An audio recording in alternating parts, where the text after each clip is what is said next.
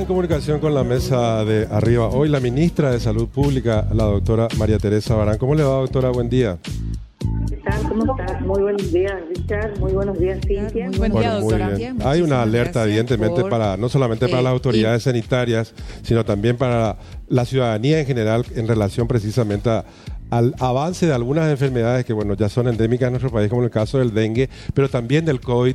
Eh, doctora, y en este sentido, el Ministerio de Salud Pública ya está estableciendo eh, eh, algunas medidas que podría comentar, por favor, para la audiencia, doctora. Sí. realmente, como le habíamos dicho, nosotros desde Vigilancia Epidemiológica hemos levantado nuestra primera alerta que vamos a tener este, los aumentos de casos de dengue en septiembre y ya eh, advertíamos que para la primera semana de enero iban a, a aumentar los casos, teniendo aproximadamente para fines de enero, la primera semana de febrero, nuestro pico máximo de dengue. Y así que hemos eh, eh, largado, o sea, hemos lanzado hoy una, una herramienta más, una estrategia más de alguna otra manera para mitigar el, em, el impacto del dengue, que es la teleconsulta. Esta herramienta, que es la teleconsulta, significa que desde el Ministerio de Salud eh, nos vamos a poner en contacto con las personas que consultaron en el ministerio y que están con, con, diagnóstico confirmado o con sospecha de dengue y nosotros a través de vigilancia vamos a tener los datos de las personas que hayan consultado y nosotros vamos a ponernos en contacto por cuál es el objetivo. El objetivo más importante de esto es que, por ejemplo, si hoy consulta María al servicio del hospital de Barrio Obrero y tiene el diagnóstico de dengue, pero no tiene dengue grave y tiene que hacer reposo en la casa, se va a la casa y desde el ministerio en 24 a 48 horas nosotros nos ponemos en contacto con esta paciente para preguntarle cómo está, si cómo está evolucionando, si tiene o no algunos síntomas de alarma. Eh, entonces, si tiene algún síntoma de alarma, como dolor abdominal, vómito persistente, la fiebre que no baja, este, está decaída, caigüe, como a veces le decimos, tiene la presión baja, estos son síntomas de alarma y que va a decir que nosotros le vamos a decir que vaya al servicio de salud a consultar porque puede ser una persona, un paciente con dengue que puede complicarse hacia las formas graves de la enfermedad. Entonces, esto, este, este, este esta teleconsulta, nosotros prácticamente lo vamos a hacer en seguimiento durante una semana, donde eh, eh, eh, la primera llamada va a ser dentro de las primeras 24 a 48 horas de la consulta en uno de nuestros servicios de salud y después lo vamos a estar llamando durante la semana de acuerdo a la evolución de la enfermedad. Esto para nosotros es muy importante, ¿por qué? porque el paciente, por un lado, eh, va a tener la seguridad y la tranquilidad que nosotros les vamos a estar haciendo el seguimiento y si está estable el paciente, no tiene síntomas de alarma, no es necesario que venga nuevamente al servicio de salud para la consulta, sino que se va a tener que va a poder quedarse nomás en la casa porque nosotros tenemos la en en esta primera etapa vamos a desarrollar esta teleconsulta eh, en, cinco hospitales, que es el Hospital de Barrio Obrero, el Hospital de San Pablo, el Hospital de Luque, el Hospital de Mariano Roque Alonso y este, este el Hospital de... Eh, el, Hospital Acostañú, que es otro nuestro centro de referencia con el tema de los casos pediátricos. Pero la idea es que eh, vayamos progresivamente eh, desarrollando esta teleconsulta prácticamente en todo el departamento de la capital y central, que hoy es el foco más importante de los casos de dengue, pero también tenemos que saber y también la comunidad tiene que saber que hoy ya tenemos casos de dengue prácticamente en los 18 departamentos del país y en 80 distritos de 262 distritos del país. O sea que hay una gran dispersión de esta enfermedad y esto eh, eh, va a traer estos aumentos de casos de, del dengue. Doctora, esto es súper importante porque, como usted decía, ayuda también a descomprimir un poco la presencia de pacientes en los servicios, pero para que la gente tenga precisión en cómo opera el servicio. Por ahora disponible en Barrio Obrero, San Pablo, Mariano Roque Alonso, Hospital de Luque y Acostañú. El paciente que va, entra, por ejemplo, al servicio de urgencia por un cuadro de dengue, tiene que anotarse en alguna lista, en algún sistema para que entre en el sistema de teleconsulta posteriormente o, cómo se operativiza, doctora? No, Esto es automático. Va al servicio, por ejemplo, si consultó en el hospital de Barrio Obrero, Sí. automáticamente se levanta su ficha epidemiológica y esa ficha epidemiológica se va al equipo de teledengue. O sea, nosotros vamos a tener ya toda la información de los pacientes que consultaron en los cinco hospitales, que son casos positivos de dengue o que son casos sospechosos de dengue, y nosotros desde el ministerio le vamos a llamar a estas personas.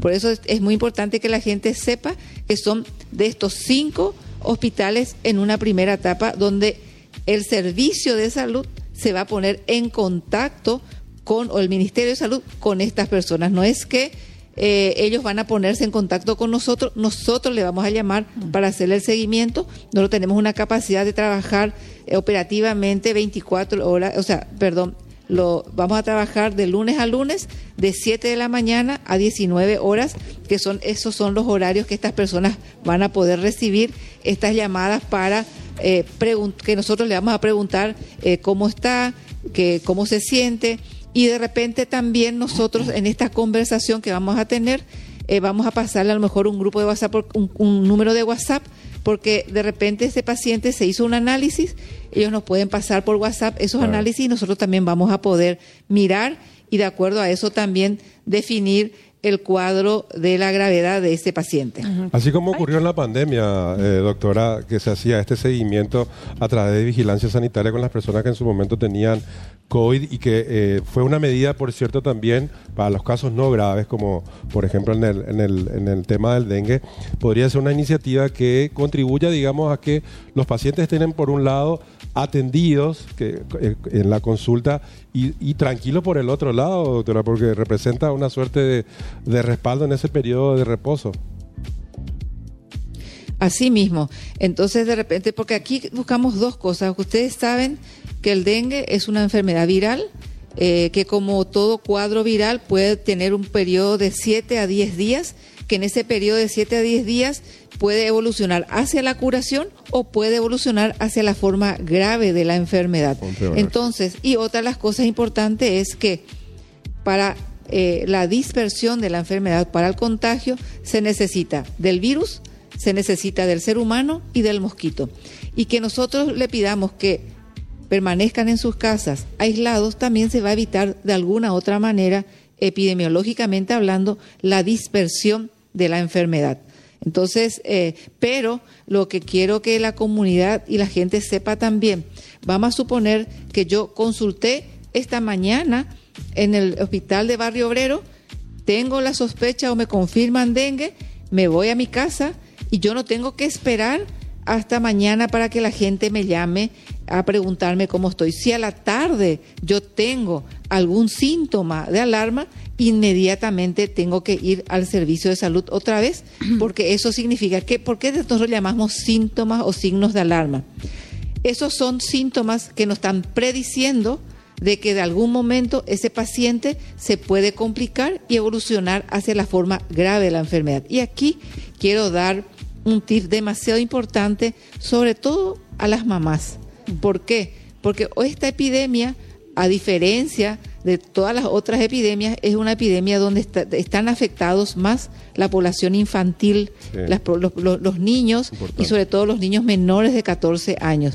Y ustedes saben, y creo que la que es mamá sabe que muchas veces nuestros hijos, eh, eh, para evitar que le eh, reprendamos, dice, me duele la panza. O sea, que en este momento de la epidemia del dengue no minimicemos el dolor de panza en los niños, porque el dolor abdominal es un síntoma que refleja de que si tengo dengue o estoy con una sospecha de dengue, puede ser de que evolucione a la forma grave de la enfermedad. Ese es un síntoma de alarma. Correcto. Otro síntoma de alarma es el vómito persistente. ¿A qué le llamamos vómito persistente? Vomito, vuelvo a a lo mejor eh, ca- eh, se vuelve más de cuatro, cinco, seis vómitos de seguido y que no tolera absolutamente una gota de líquido, porque a veces vomitamos, esperamos un rato, hacemos el reposo gástrico, tomamos un poquito de líquido y si se puede la tolerancia, no vomitar, pero si vuelve a vomitar otra vez, eso Ya, es un vómito persistente y también es un síntoma de alarma y por eso es que pedimos a las personas que no retrasen la consulta y que vayan al servicio de salud más cercano. ¿Usted tiene, doctora? Esta es Sí. una estrategia Sí. No, clave lo que está diciendo, doctora, lo, de los síntomas de alarma, especialmente para las que somos mamás y tenemos que tener esto, como yo digo, anotado en la ladera para no olvidarse. Dolor de panza, vómito persistente y el, el cangú también, doctora, que a veces uno deja pasar. Sí. Aparentemente no tiene nada, pero está cangú, está caído, está acostado todo el día, no tiene pila. Eso también es algo que tiene que llamar la atención, ¿no?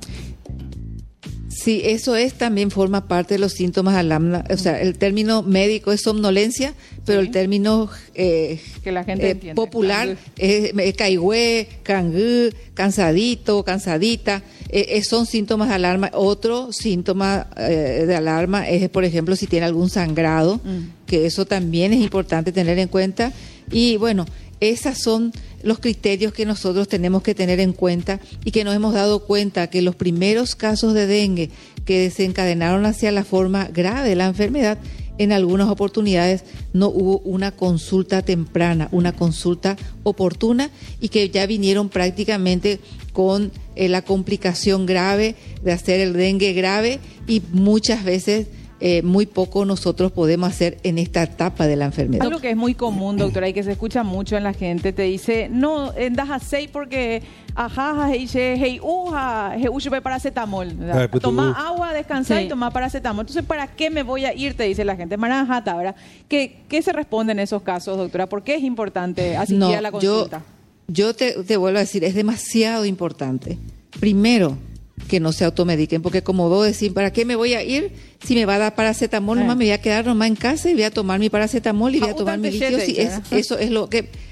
Sí, no, es demasiado importante la consulta porque en la consulta el médico le va a evaluar. Mm.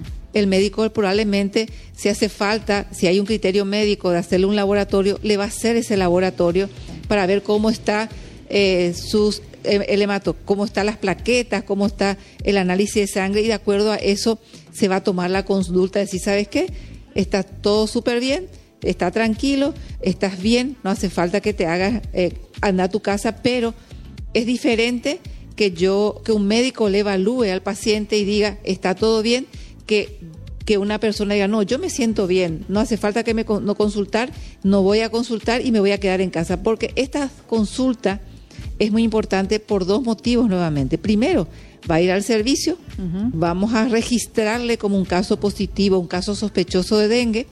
Desde vigilancia y desde CENEPA vamos a identificar cuál es el barrio o de qué barrio hay mayor cantidad o mayor incidencia o de dónde está el brote del dengue, en qué barrio de capital o central y que a nosotros también nos va a servir para tomar medidas con respecto a esto para evitar la dispersión y pero sobre todas las cosas para salvaguardar la integridad y la vida de las personas. O sea, nosotros vamos a seguir insistiendo de que la consulta es la herramienta más importante y fundamental para evitar de que las personas puedan hacer las... Eh, o sea, nosotros no vamos a evitar de que haga la forma grave, pero si hace un diagnóstico temprano y oportuno, podemos hacer controlar la enfermedad y evitar lo que todos no queremos, que es el deceso o la muerte de estos pacientes. Entonces, esa es eh, la oportunidad. Quiero aprovechar su tiempo y hacerle esta última consulta. El tema de la vacuna. Yo veo mucha gente yendo a vacunar, mucha gente yo hablando frente de mi entorno, ¿verdad? Que está yendo a Brasil a vacunarse. ¿Por qué no tenemos vacuna contra el dengue para la población de riesgo, doctora?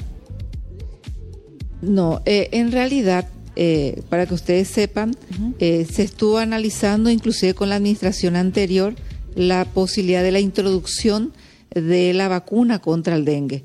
Eh, acá hay una, una empresa que fabrica que realmente ellos no tenían la capacidad operativa para poder entregarnos eh, las, vacunas. Pero eh, las vacunas sí son efectivas, pero en periodo interepidémico. O sea, durante una epidemia es hasta riesgoso aplicarse la vacuna. Mm. ¿Por qué? Porque la vacuna son virus, el virus del dengue vivo y atenuado que hace que te genere la inmunidad. Pero cuando estamos en epidemia, yo me pude haber aplicado hoy la vacuna contra el dengue y me puedo contagiar mañana de dengue y yo no voy a saber si estos signos y síntomas son porque me apliqué la vacuna o porque ya tuve dengue.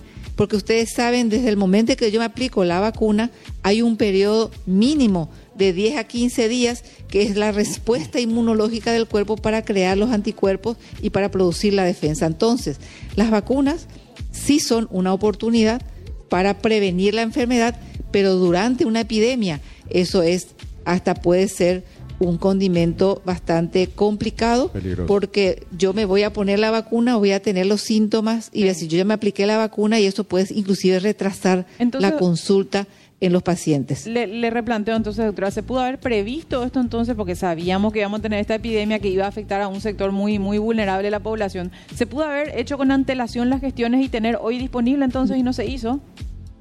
Mm, No, porque la Organización Mundial de la Salud recién en noviembre, diciembre fue que aprobó la Ah, utilización de la vacuna.